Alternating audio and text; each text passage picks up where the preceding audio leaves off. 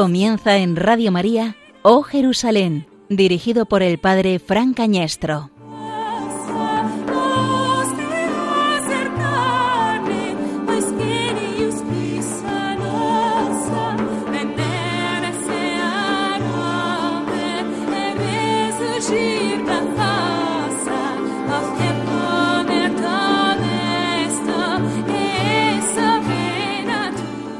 En aquel tiempo Jesús se puso a hablar a la gente sobre Juan. ¿Qué salisteis a contemplar en el desierto? ¿Una caña sacudida por el viento? ¿O qué salisteis a ver? ¿A un hombre vestido con lujo? Mirad, los que visten con lujo habitan en los palacios. Entonces, ¿a qué salisteis? ¿A ver a un profeta? Sí, y os digo que más que profeta. Este es de quien está escrito, yo envío a mi mensajero delante de ti el cual preparará tu camino ante ti. En verdad os digo que no ha nacido de mujer uno más grande que Juan el Bautista, aunque el más pequeño en el reino de los cielos es más grande que él. Desde los días de Juan el Bautista hasta ahora, el reino de los cielos sufre violencia y los violentos lo arrebatan. Los profetas y la ley han profetizado hasta que vino Juan.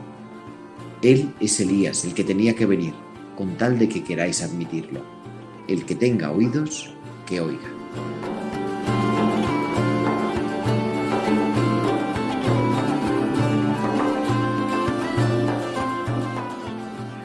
Aquí estamos escuchando al que es más que un profeta, al más grande nacido de mujer, aunque el más pequeño en el reino de los cielos es más grande que él. Aquí estamos contemplando al Bautista, al hombre que nos llama a la conversión, el que anuncia la cercanía también del reino, el que en el calor del verano, en estas noches de San Juan, que ha quedado reducido a una hoguera, sigue ardiendo como fuego, sigue ardiendo como fuego puesto encima de una montaña para que se vea clara su luz, para que se oiga también su voz que resuena y sigue llamándonos a acercarnos a Cristo, a vivir en torno a Él en esta noche del mes de junio, en esta noche, ya de sábado a domingo, en este domingo primero del verano, en este primer domingo del verano, resuena con fuerza la voz del Bautista que nos dice, convertíos, acercaos a la salvación.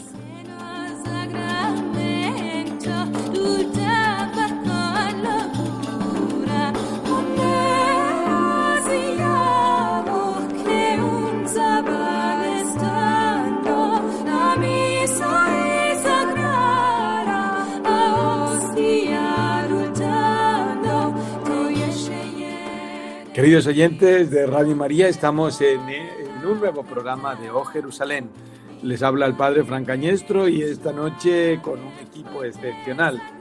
Al otro lado, aquí junto a mí, Gerardo Dueñas, diácono, liturgia de la semana, tiempo de cuidar. Buenas noches, Gerardo. Muy buenas noches, Fran, muy buenas noches a todos los amigos de Radio María.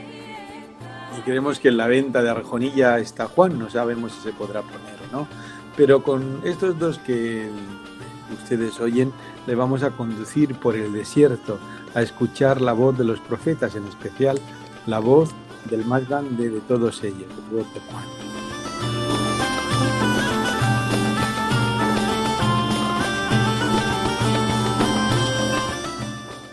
Y una vez más, una noche más, siguiendo los pasos de la peregrina Egeria, de Santa Elena, de San Francisco de Asís, de Ignacio de Loyola y de tantos otros peregrinos que a lo largo de la historia de la Iglesia nos han precedido, nos encaminamos a recorrer los lugares santos en los que el Hijo de Dios quiso darnos la salvación. Oh Jerusalén, una noche más te lleva a visitar cada uno de los emplazamientos en los que Jesús vivió su vida terrena y cambió para siempre el devenir de la humanidad para conocer con detalle el entorno en el que la voluntad del Padre y el sí de María permitieron que se hiciera realidad la buena noticia.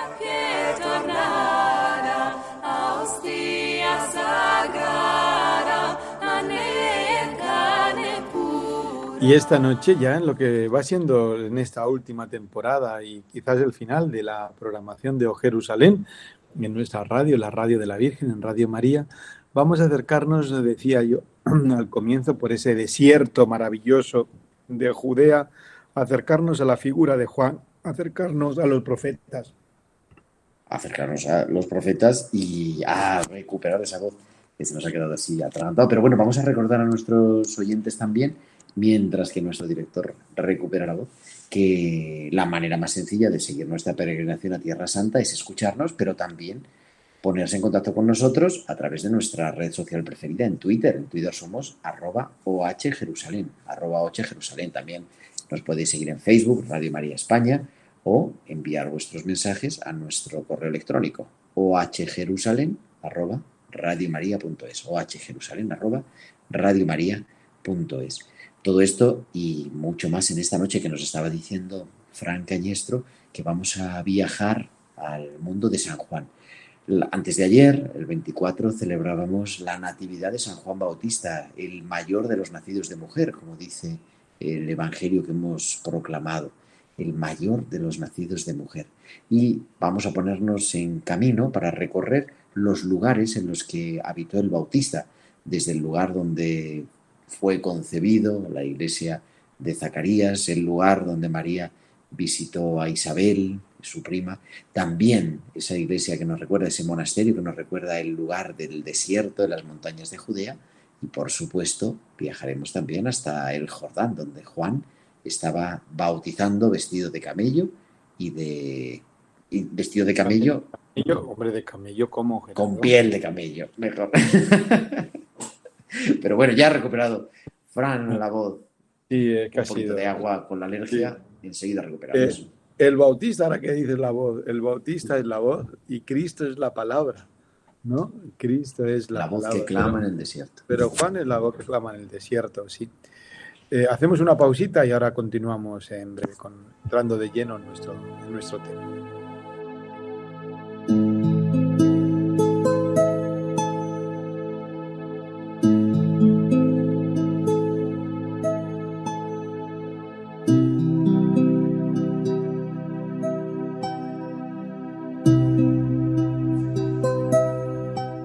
Aquí estamos, una noche más, eh, acompañándose en la madrugada ya del domingo, en la noche del sábado, eh, de del primer, domingo, del primer domingo del verano, que empezó eh, justamente el 21, el 21, eh, con la ordenación de diáconos también en la Catedral de Madrid, recién, recién, recién estrenados ahora, ¿no? En esta, justo en esta noche. En esta tarde, un ratito hemos estado. Sí, sí, sí, justo dormirán por primera vez como diáconos, ¿eh? como hermanitos tuyos, Gerardo. También, efectivamente, hemos estado esta tarde en la ordenación de 10 diáconos en la Catedral de Madrid, ordenados por el Cardenal Osorio, el obispo de Madrid, varios, casi la mayoría del Seminario Conciliar, también algunos del Redentoris Mater y de algunas otras familias religiosas. Y bueno, pedimos por ellos de forma especial por uno que ha sido colaborador nuestro antiguamente Jorge Boada, Fran. Sí, Jorge Boada, presidente de la zona de Aluche, ahora en la parroquia de, de Pozuelo. Está la parroquia de la Asunción, me parece, de Pozuelo. Así que pedimos por ello, le damos gracias a Dios por el regalo de esta ordenación. Y en estas ya primeras vísperas que hemos celebrado esta noche, del domingo 12, hemos vuelto al domingo, a los domingos del tiempo ordinario, ya la semana pasada, primeras vísperas del domingo 12 del tiempo ordinario, este domingo 20 de junio del año 2021. Y a las puertas de celebrar la noche de San Juan, que es la noche, yo siempre me confundo, la noche de San Juan es la del 23 al 24, ¿no? La anterior o la posterior. Creo que sí, no, la anterior siempre. Creo que las grandes fiestas se conocen por las vísperas. O sea, vamos a celebrar el próximo miércoles, miércoles 23. Sí, justamente. Eh, San Juan siempre nos lleva al desierto y yo el desierto, el desierto no solamente en el Antiguo Testamento, de esos 40 años de caminar, esos 40 años de purificación, porque claro, para ir de soy el teclado, soy el teclado. Para ir de Egipto al a la tierra prometida no hacen falta 40 años, ¿verdad? Por esa falla, no es falla tectónica, ese fondo marino que es lo que sería la actual Jordania, por donde pasó el, pueblo a lo que es eh, la tierra prometida. 40 años porque significa mucho más que, el tiempo en sí mismo y significa eh, mucho más que lo necesario para llegar, repito, en un viaje normal. Hoy de apenas unos días y en aquellos tiempos pues apenas de más un año, como muchísimo tiempo, ¿no? Pero el desierto, el desierto es el lugar, es el lugar también en el Nuevo Testamento, el lugar del, de los profetas, ¿no? donde Cristo comienza su ministerio es en el desierto. Y tenemos que hablar del desierto de Judea. Cuéntanos un poco cómo es el desierto de Judea, muy distinto al desierto al desierto del Sáhara, que es todo arena, un desierto que, reverdece realmente, como dice la escritura, que florece, un desierto que, que, lo, que nos mandan siempre y siempre lo recuerdo, ¿no? con llenos de flor, llenos de verde. El desierto de Judea, el desierto del Dabar, el desierto de la palabra Dabar, viene justamente de ahí, de llamar, ¿no?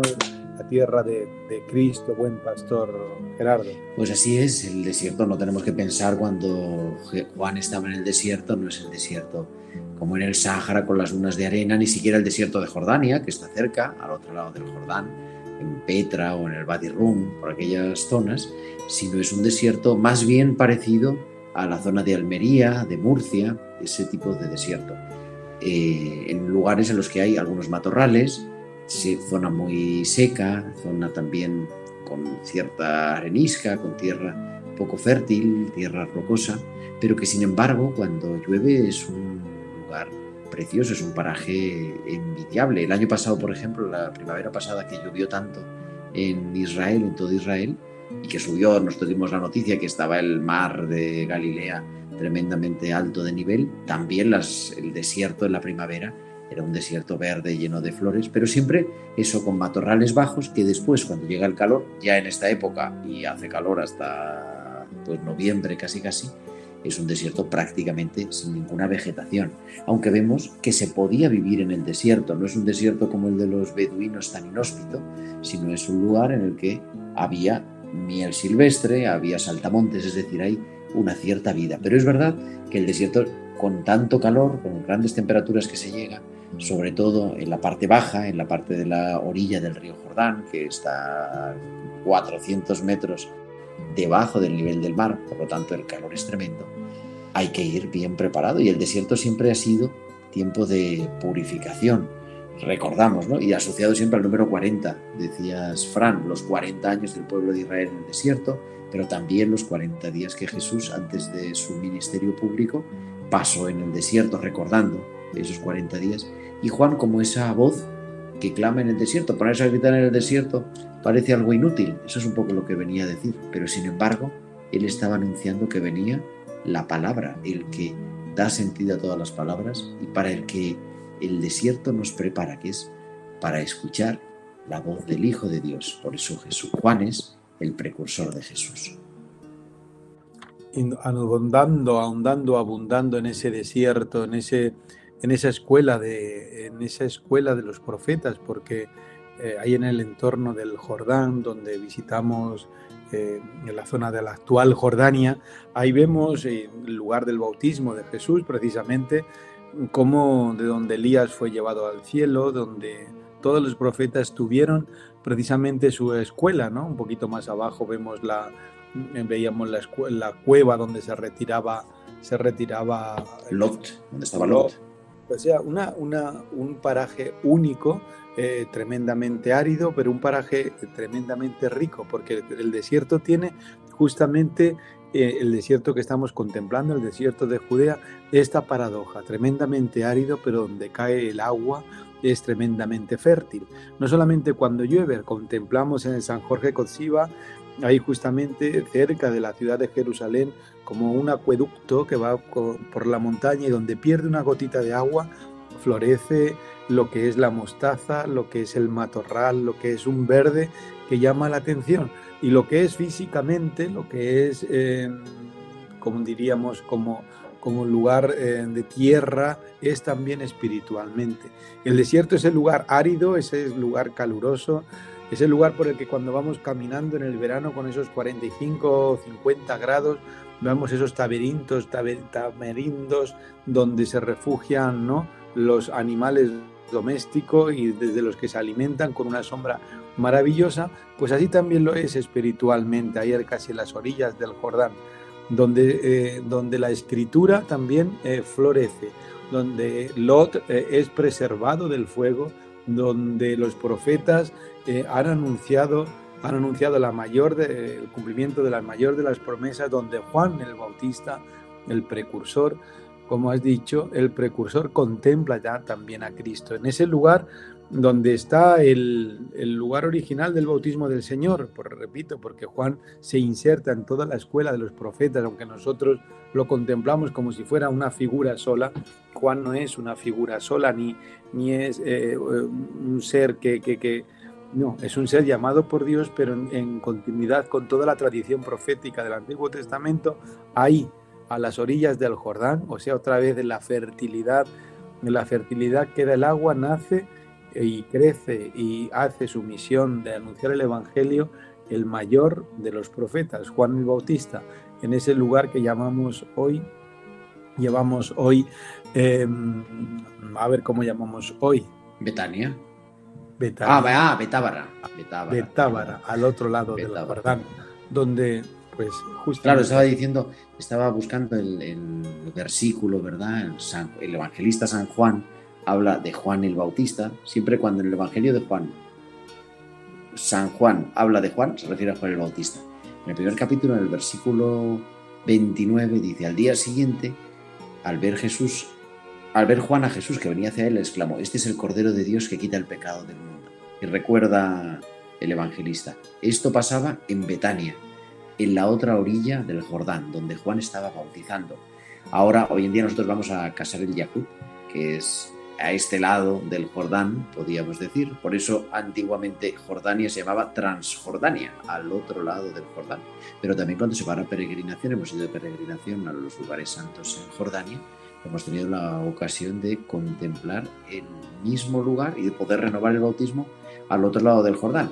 Que no piensen ustedes, el Jordán no es el Amazonas, es un riachuelo grande. Que, es como el Manzanares. Bueno, el Manzanares a su lado casi más grande. Yo no sé qué tendrá, pues tendrá a lo mejor, pongamos 10 metros de, como mucho, como mucho, 10 metros de ancho en esa época, o menos, por ahí aproximadamente. Bueno, en esa época, en la época de Jesús, sí, porque no había ese sistema de explotación de regadíos, ¿no? bueno, había mucho más y de hecho, donde se recuerda, si, si recuerdas, Frank, donde estuvimos, el lugar exacto del bautismo, donde estaba la, aquella primera iglesia bizantina, es como metido casi unos 50 metros de donde está la orilla. Por el cambio, claro, en 2000 años el curso del río se mantiene prácticamente igual, pero ha ido cambiando un poquitín, sobre todo por esas subidas, porque ahora el río Jordán está súper explotado y apenas llega agua al Mar Muerto, que va bajando también de nivel cada vez. Pero es ese Juan que está en el desierto, que acude a la orilla y que tiene discípulos, porque siempre la, en la escritura, en los evangelios, varias veces se habla de los discípulos de Jesús. Ahora, ahora nos tendrás, después de esta pausita que vamos a hacer, nos tendrás que contar qué es eso del más pequeño en el reino de los cielos y el más grande, ¿no? El más grande. Y hablamos de los, de los discípulos del Bautista, que eran más importantes que los de Cristo. Pero esto es un spoiler que llaman ahora los niños modernos, que yo no sé qué es un spoiler.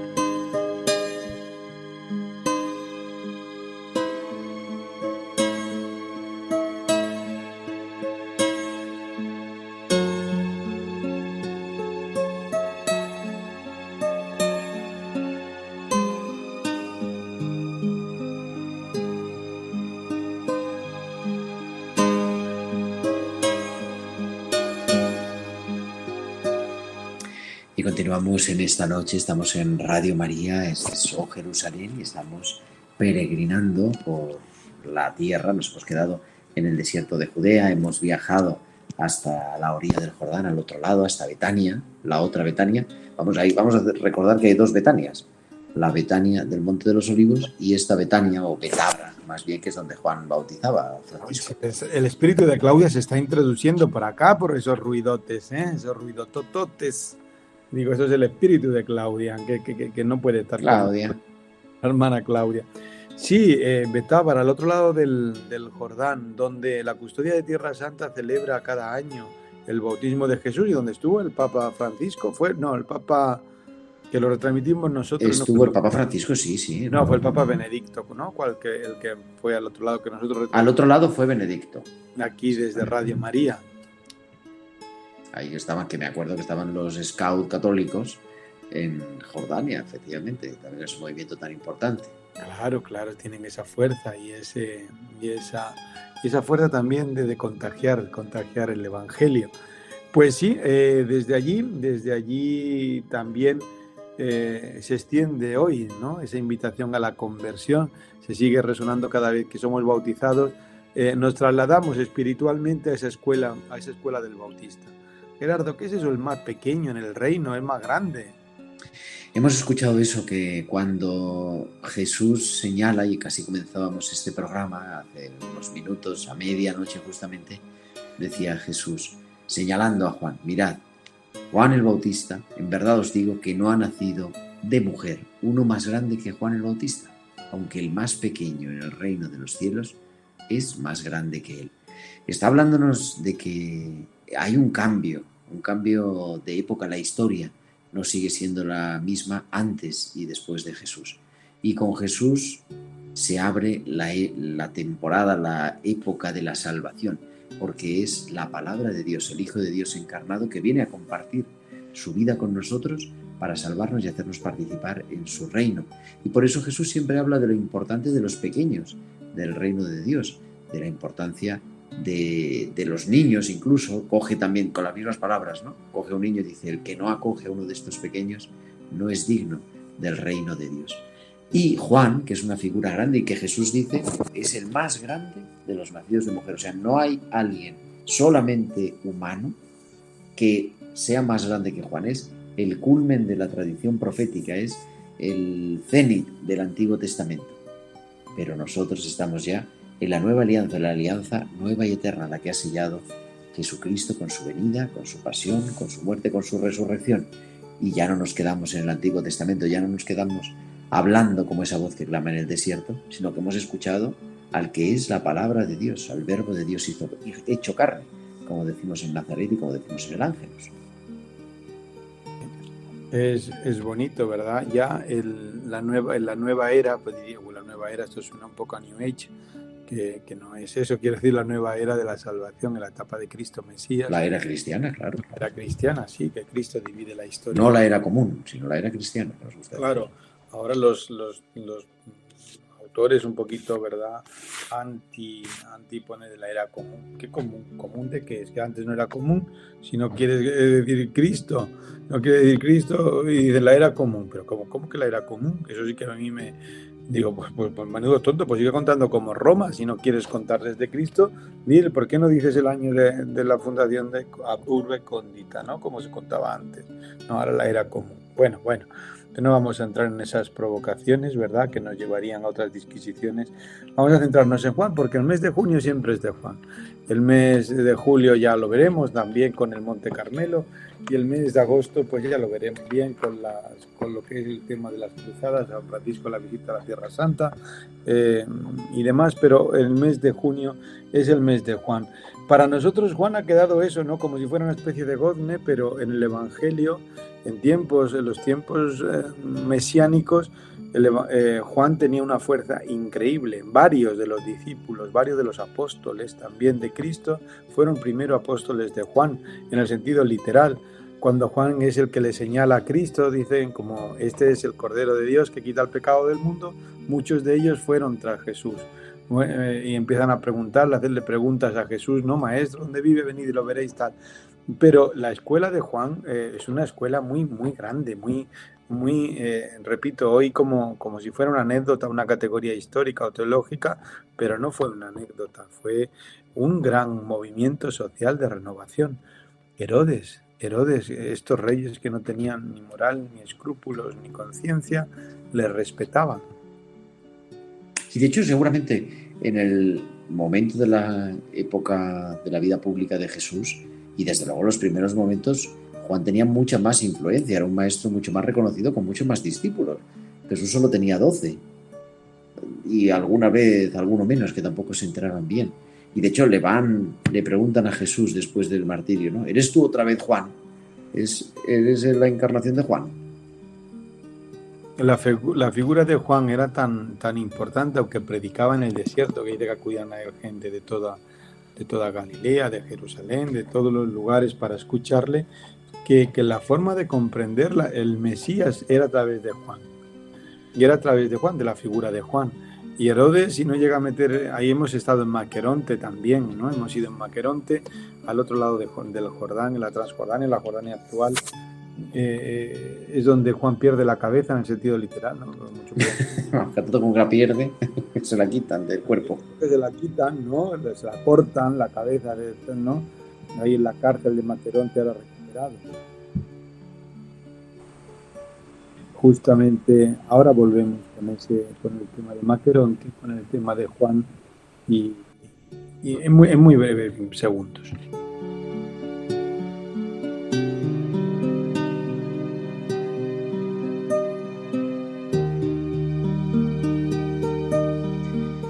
Hemos dado un salto, hemos viajado desde el lugar del bautismo a el lugar donde es el martirio de Juan son pocos, nada más de Juan el Bautista, de la Virgen María y del Señor Jesús celebramos la Natividad y de hecho la fiesta importante de Juan es el próximo jueves, que es la Natividad de Juan el Bautista.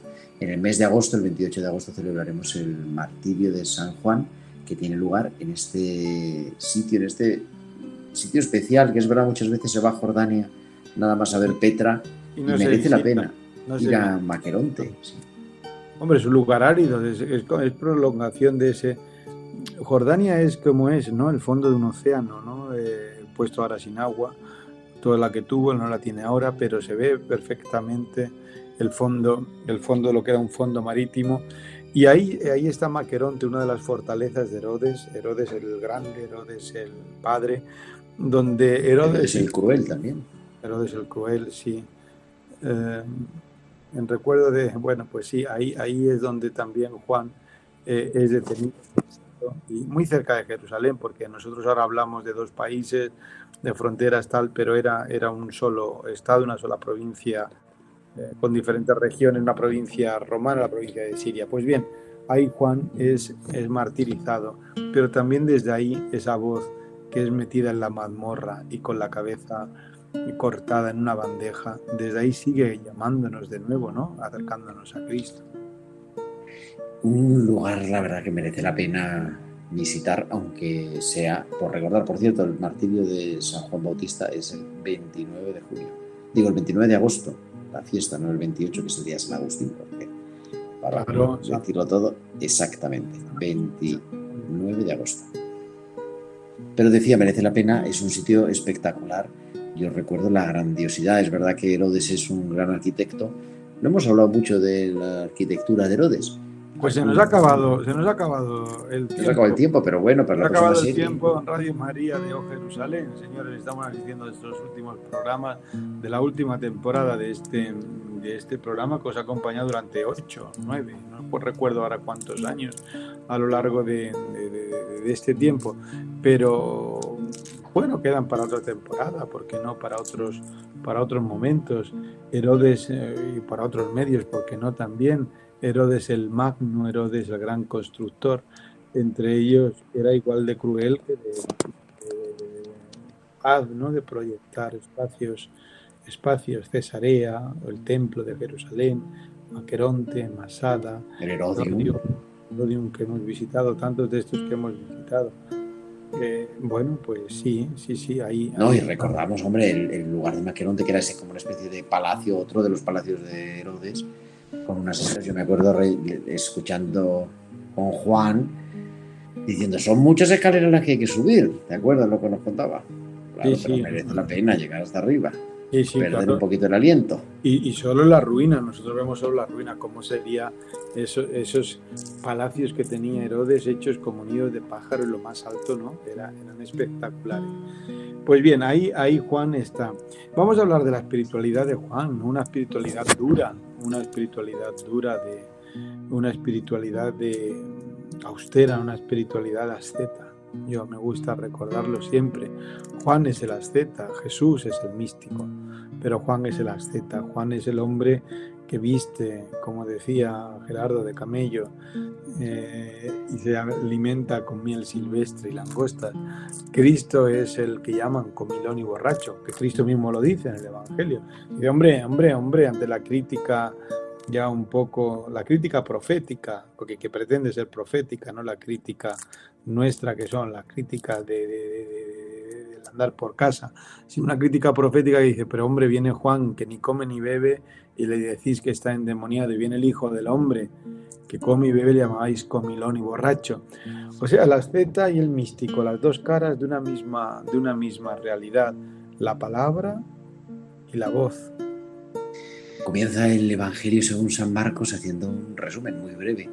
Ya saben nuestros oyentes que el Evangelio según San Marcos es como el más breve, el más sintético. Y dice, como está escrito en el libro del profeta Isaías, yo envío a mi mensajero delante de ti. Él preparará tu camino. Es la voz del que grita en el desierto, preparad el camino del Señor, enderezad sus senderos. Y resume así la vida de Juan. Se presentó Juan en el, en el desierto bautizando y predicando un bautismo de conversión para el perdón de los pecados acudía él toda la región de Judea y toda la gente de Jerusalén. Él los bautizaba con el río, en el río Jordán y confesaba sus pecados.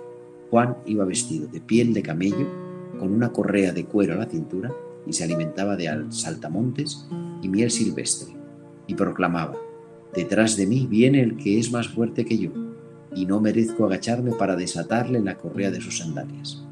Yo os he bautizado con agua, pero él os bautizará con Espíritu Santo.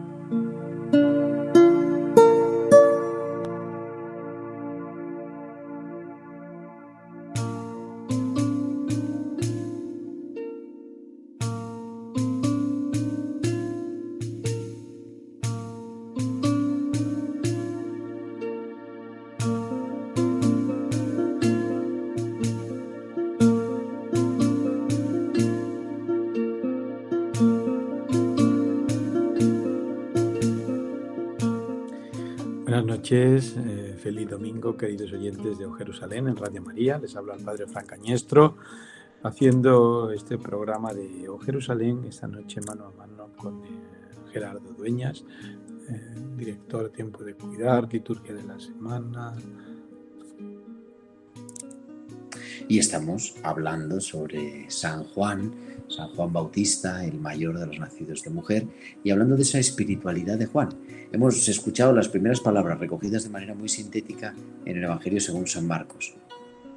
Sí, Dice eh, que llama hacia un bautismo para la conversión de los pecados. Pedir la conversión, conviértete. Y cree en el Evangelio. Y de raza de víboras, ¿quién os ha enseñado a escapar del castigo inminente? ¿no? Esa, esa, dureza del, esa dureza del bautista.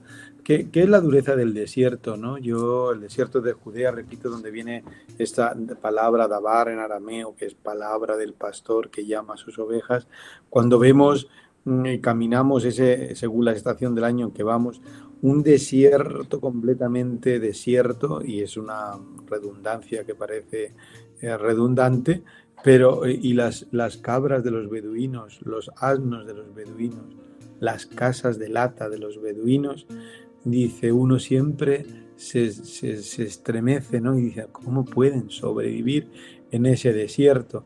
Pues en ese desierto sobrevive Juan, en ese desierto también sobrevive el pueblo de Israel, en ese desierto también somos llamados nosotros a sobrevivir en el desierto de la vida. Y ves y ves y te sorprende también a aquellos niños o mayores, no se distinguen, ¿no? Eh, pastores guiando ese rebaño delante o detrás a veces de, de esos de esos animales y, recuerda a uno el buen pastor, el buen pastor que aún en la dificultad te sigue guiando, te sigue animando, te sigue dando vida, te sigue conduciendo a las fuentes, porque hay que conocer las fuentes de agua de ese lugar, hay que conocer lo que te pueda alimentar. Es verdad que en el momento que hemos dicho eh, de florecer y demás y de vida, que resulta más fácil, pero es que se mantienen y viven durante todo el año durante todo el año en ese desierto de Judea. Ese es el desierto, hay que conocer también la orografía, la geografía de la salvación para entender la llamada del Maestro, la llamada del buen pastor. Ahí entiendes a Cristo, buen pastor, también viendo y situándote en esa zona, ¿no? En esa... Claro, y, reconociendo ese, pues ese lenguaje tan fuerte y esa necesidad que tenían los discípulos de Juan, o sea, esa expectativa que tenía el pueblo de salir, de salir de la comodidad. Nosotros pensamos, pero Jerusalén era una gran ciudad con palacios donde se vivía bien, una capital económica también importante, en la ruta también de Damasco, que era un gran centro comercial, y sin embargo Juan estaba en el desierto y con un mensaje nada atractivo, decía Fran, ¿no? Recordaba, y voy a seguir leyendo, raza de víboras, ¿quién os ha enseñado a escapar del castigo inminente? Dad el fruto que pide la conversión. No os hagáis ilusiones pensando tenemos por padre Abraham. Yo os digo que Dios es capaz de sacar hijos de Abraham de estas piedras. Ya toca el hacha de la, a la raíz de los árboles y todo árbol que no dé fruto será talado y echado al fuego. Un mensaje duro, un mensaje de, conversión, un mensaje de cambiar de vida, un mensaje que era escuchado también por tantos discípulos que hemos dicho del Bautista, que salían de la comodidad y que entraban en ese terreno difícil, en ese terreno poco favorable, para caer en la cuenta de que muchas veces nuestra vida no es favorable a la salvación de Dios y que tenemos que caer, tenemos que convertirnos para que sea tiempo de salvación, para que sea kairos, para que sea momento de escuchar la palabra y reconocerla. Muchos oían a Juan, pero muchos de aquellos que oían a Juan reconocieron a Jesús. Correcto, correcto. La espiritualidad, ¿no? Tiene que, nuestra santidad también, entre la austeridad de Juan y, y Cristo, ¿no? Decían, decían, eh, y siempre se ha manejado durante mucho tiempo, la posibilidad de que el bautista viviera en el Qumran, que fuera, fuera parte de aquella comunidad, bueno, la, comunidad de los esenios, ¿no? Los esenios se apartan, ¿no? Del templo, se apartan de todo, ¿no? De las ciudades, parece que, aunque también vivían en el centro de la ciudad, ¿no? Eh, en Jerusalén había una comunidad de esenia. El hombre de, que lleva un cántaro, parece cántaro. que el cántaro parece que fuera también de la comunidad de Esenia. No sé si Juan estuvo o no, no lo sabemos. Podría participar o no también de esa espiritualidad de Senia.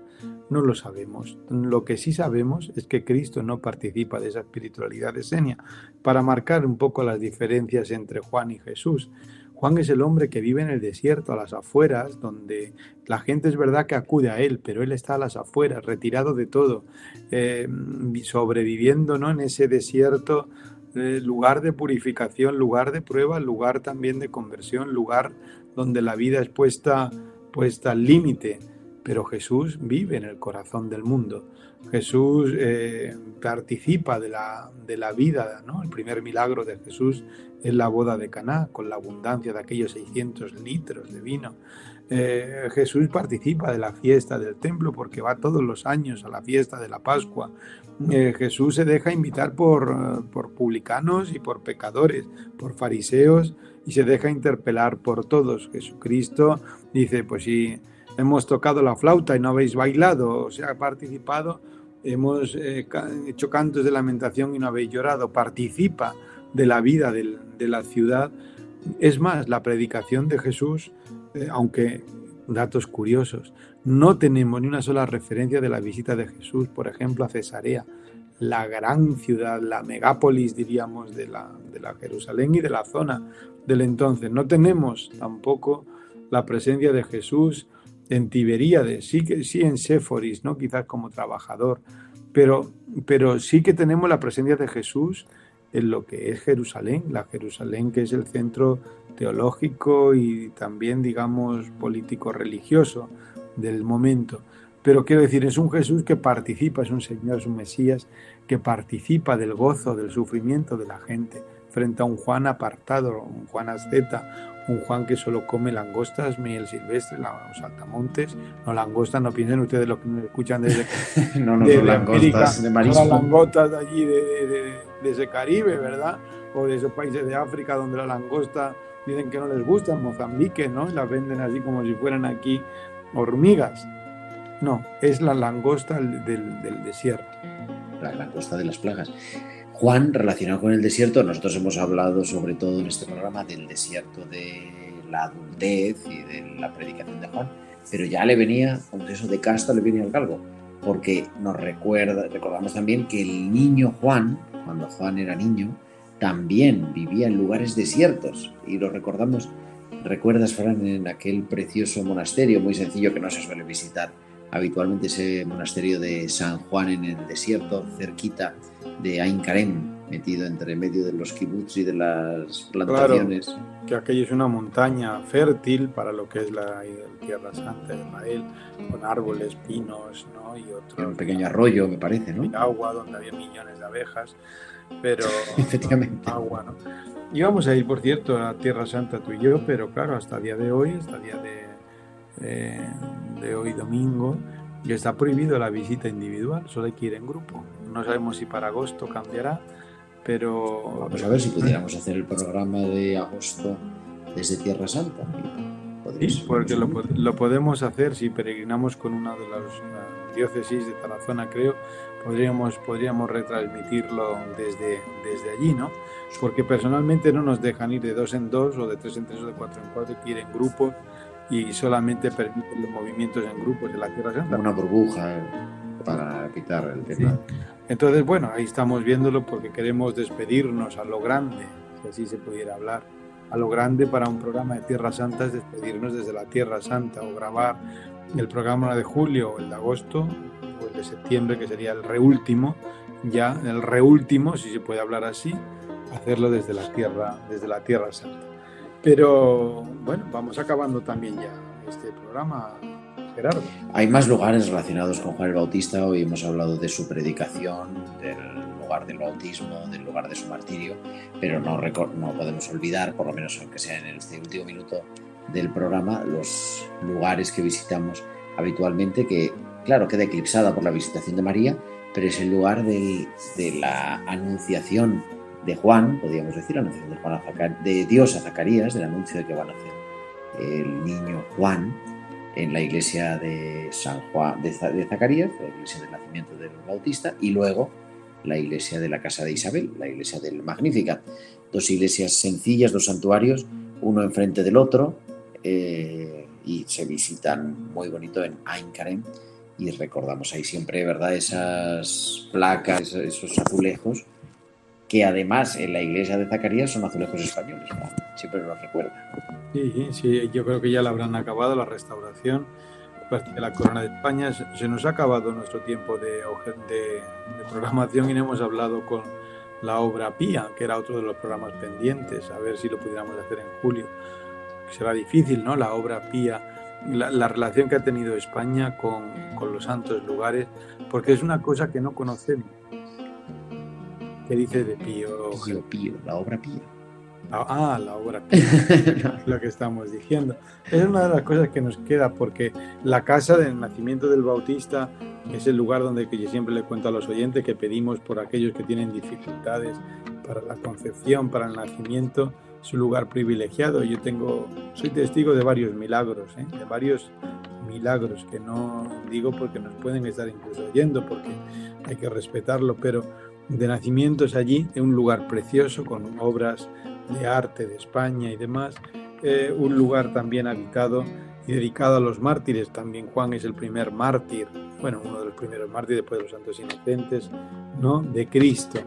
Pues esto es, esto es eh, Juan el Bautista, esto es el desierto. Yo quería centrarme en el desierto porque Juan parece a nosotros la espiritualidad de los padres del desierto, la espiritualidad del desierto eh, no nos dice mucho, pero creo que Juan Bautista es el gran, el gran autor de esa espiritualidad. Y hoy le queríamos dedicar en este mes de junio, como no puede ser de otra manera, este programa. Al mayor de los nacidos de mujer y volveremos, Fran, en el mes de julio, en la noche, como siempre, porque claro, estamos todavía de noche, la noche del 17 al 18 de julio, o sea, recién celebrada la Virgen del Carmen, por eso estaremos en el Monte Carmelo iremos al monte, al monte Carmelo, Dios mediante, veremos si podemos visitarlo también.